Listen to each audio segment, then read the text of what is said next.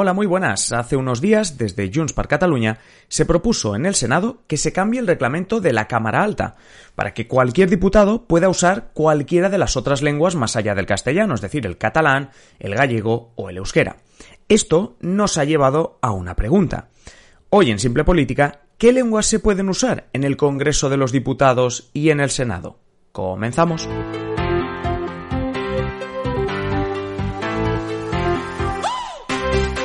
Os habla Adrián Caballero y esto es Simple Política, el podcast que trata de simplificar y traducir todos esos conceptos, estrategias y temas que están presentes cada día en los medios y que nos gustaría entender mejor. Para empezar a hablar de lenguas y sobre todo del uso legal, estrictamente atendiendo a leyes y reglamentos que se puede hacer de estas lenguas, dejadme que antes de nada me vaya a la Constitución española. Y es que en el artículo 3 nos dice que el castellano es la lengua oficial del Estado y al mismo tiempo nos dice que las demás lenguas españolas serán también oficiales en las respectivas comunidades autónomas de acuerdo con sus estatutos. Primera conclusión, fuera de las comunidades donde sea oficial ese otro idioma, la lengua oficial será una, el castellano, y no hay realmente cooficiales en el resto de territorios. Una vez con esto ya en mente, vayámonos a Congreso de los Diputados y Senado, porque sí, están situados en Madrid, pero estaréis de acuerdo conmigo que son cámaras con representantes de toda España, donde se debate la política del día a día, donde incluso, ni que sea por simbolismo, quizá los reglamentos internos de las cámaras son más flexibles. Nos hemos preguntado, oye, ¿puede ser eso? Es decir, ¿cómo es exactamente la situación? Pues eso es lo que vamos a hacer. Veamos cómo es la situación en Congreso y Senado respecto a los idiomas oficiales.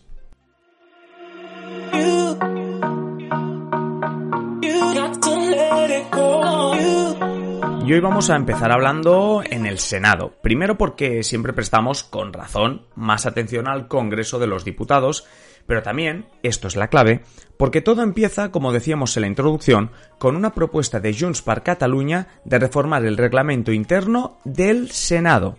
En este caso, la reforma propuesta por Junts es para que las demás lenguas, como dice la Constitución, lo dice así, demás lenguas, pues se puedan usar en cualquier momento en el Senado. Al fin y al cabo, el funcionamiento del Senado, al igual que pasa en el Congreso de los Diputados, se basa en su reglamento interno.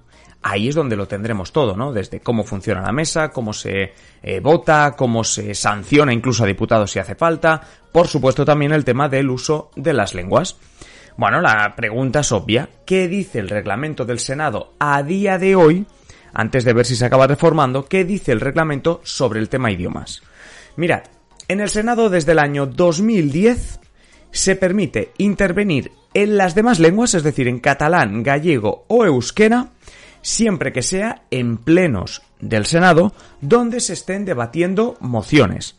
También se puede hacer en intervenciones de comisiones generales de comunidades autónomas y eso sí, y una cosa muy curiosa, en las primeras palabras que diga el presidente del Senado ante la Cámara. Como por ejemplo cuando se saluda o se despide o se hace una pequeña frase en las diferentes eh, lenguas mm, que son oficiales en algún territorio de España. Bueno, pues para esas primeras palabras el reglamento también permite, es flexible y permite que se hagan eh, en otros idiomas. Pero claro, como estáis viendo son cuestiones muy específicas. Decir, el reglamento permite el uso de otras lenguas que no sean el castellano en cuestiones muy específicas. Bueno, pues según informaba el portal Neutral, la propuesta de Junts lo que pide es que se pueda hablar en catalán, gallego o euskera en todos los plenos, en todas las comisiones y en toda la actividad parlamentaria. Es decir, traducido, que el uso de catalán, eh, eh, gallego y euskera se extienda a todo lo que pase en el Senado. Básicamente que se pueda usar siempre que un senador o senadora lo considere oportuno. ¿Dónde está la principal oposición a esto? Que parece, bueno, pues obvio, bueno, pues eh, siguiendo el argumento del Partido Popular, que es uno de los partidos que está en contra de, esta decisión, su principal argumento está en el coste que serían 950.000 euros. 950.000 euros, ¿por qué? Bueno, pues es lo que costaría contratar traductores y un sistema para que los senadores pudiesen escuchar esa traducción simultánea desde cada uno de sus eh, sillones, por decirlo así, ah, de sus escaños. Ah, estos 950.000 euros es el principal argumento que aducen para no votar a favor de esto y argumentar de alguna manera que, bueno, pues que el castellano lo entienden todos y que para qué gastarse casi un millón de euros en que se pueda hablar otros idiomas. Bueno, esto es lo que hace el Senado, ¿no? Esto es lo, por lo que respecta al Senado, tenemos esa propuesta y tenemos esta realidad. ¿Qué ocurre en el Congreso de los Diputados? Bueno, pues antes de hablar realmente de lo que ocurre en el Congreso de los Diputados, escuchemos precisamente algo que sucedió hace menos de un año en el Congreso y luego ya comentamos. Amb unes dades preocupants sobre el retrocés de l'ús del català. El motiu de... Señor, señor Butran, eh, tengo que pedirle, por favor, que pase a utilizar la lengua común de esta Cámara, que es el castellano, y a la que nos debemos reglamentariamente, usted y yo. Muchas gracias. Deia que el motiu de fons d'aquest retrocés és l'espanyolisme, el nacionalisme lingüístic espanyol. Señor, señor Botran, discúlpeme, le pido por favor de nuevo que atienda la cuestión que le estoy planteando y, por tanto, que utilice la lengua que reglamentariamente nos obliga. Muchas gracias. Por iso non nos sorprende que presenten hoxe aquí un novo intento de programa de españolización forzada na liña do que preconizaba abertamente o infausto ministro Bert, cuxa lei, por fortuna, ten os días contados. Señor, señor Rego, ademais, señor Rego, Le pido, por favor, que continúe con la lengua común compartida con el resto de diputados y diputadas de esta Cámara. Fijaros en un detalle, y es que cuando la presidenta del Congreso, a la que escuchábamos, Meritxell Batet, llama la atención primero a un diputado de la CUP y después a uno del BNG, que son los que hemos escuchado, aduce dos motivos. Uno, que usen el castellano por ser la lengua uh, compartida por toda la Cámara, ¿eh? pero también habla de una obligación reglamentaria. Bueno, pues consultamos de nuevo a los compañeros de Neutral y nos damos cuenta de que eso de la obligación reglamentaria no es del todo así, o por lo menos estamos en un limbo. Y es que el Congreso, el reglamento del Congreso, es mucho menos uh, explícito en cuanto a lenguas que el del Senado. El reglamento no tiene ninguna especificación sobre los usos de lenguas oficiales en la actividad parlamentaria. Es decir, no hay un artículo del reglamento del Congreso de los Diputados que diga, artículo número tal, eh, los diputados deberán mm, hacer sus propuestas en castellano. Evidentemente, tampoco hay ningún artículo que diga lo contrario, que diga, se puede usted dirigir a la Cámara en cualquier idioma. No lo dice. Claro, Junts per Catalunya, viendo que en el Senado parece que tiene cierto apoyo para que esa reforma salga adelante, especialmente llama la atención el de uno de los dos grandes partidos, en este caso el PSOE, a normalizar, según ellos, ¿no? Una situación, algo que debería ser normal. Bueno, pues su portavoz, la portavoz de Junts, Miriam Nugueras, eh, anunció que también va a hacer una propuesta para reformar el reglamento del Congreso, precisamente para que diga algo parecido a lo que quieren que diga en el Senado. Es decir, que ya que ahora mismo está terreno yermo, terreno en blanco, ahora mismo, para el tema de, de los idiomas, pues que ponga eso, o que, o que no invalide la opción, como escuchábamos antes en ese audio, que no invalide la opción de usar otras, eh, otras lenguas. Es verdad que esto no es la primera vez que se, que se intenta. En 2000, en 2000, 5 se intentó aprobar un congreso, una, o sea, perdón, congreso, una reforma del reglamento. Ese reglamento, por cierto, se aprobó en 1982. En 2005 que eh, recordemos eh, se gobernaba el PSOE y por tanto la presidencia del Congreso también era del PSOE, parecía que había un acuerdo, parecía que había un acuerdo para reformar el reglamento del Congreso. Ojo, esa reforma del reglamento del Congreso ya sí que estipulaba que el castellano sería lengua oficial en el Congreso.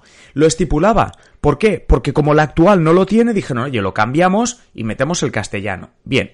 Pero hubo un momento, en ese pacto que había casi entre PP y PSOE para reformarlo, en que el PSOE trató de introducir una, bueno, pues un, un, añadido a esa reforma del reglamento que dijese que el resto de lenguas oficiales se podrían emplear de forma limitada. Ojo, limitada, como pasa en el Senado.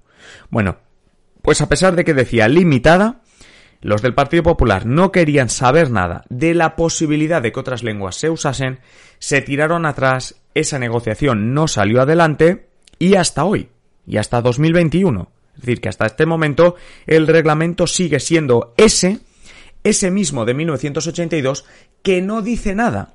Y que al final, de momento, a la espera de cambios en el reglamento, en el Congreso mm, oiremos una lengua diferente al castellano en la medida que la presidencia del Congreso lo permita. Porque no estará aduciendo a ningún artículo que permite una cosa o la contraria.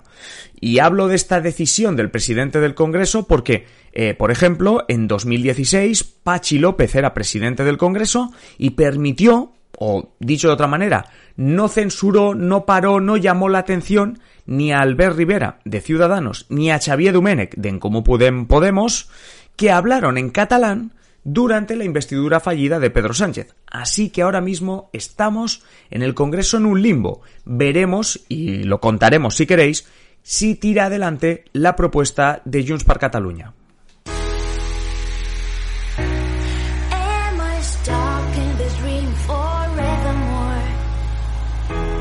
Y hasta aquí el episodio de hoy. Como siempre, agradeceros que estéis al otro lado y ya sabéis, invitaros a que compartáis este episodio en las redes sociales o allá donde queráis. Si queréis más simple política, pues varias opciones. La primera, esperar a nuestro próximo episodio. Ya sabéis, de lunes a viernes, un nuevo episodio.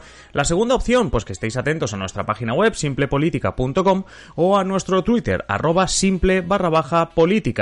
Y la última, la más interesante de las opciones, es que os hagáis miembros, os hagáis mecenas de Simple Política para tener contenido en exclusiva. ¿Cómo te haces mecenas de Simple Política? Pues tienes dos opciones. Si nos estás escuchando a través de ebooks, te vas al botoncito que pone apoyar y si no, tienes el enlace en la descripción de patreon.com barra Simple Política. Es así de sencillo. Te haces mecenas y disfrutas de un montón de contenido en exclusiva, no solo el que vendrá a partir de ahora, sino todo aquel que ya hemos publicado Y nada más, simplemente deciros que paséis un feliz día y aquí estaremos en el próximo episodio. Un saludo.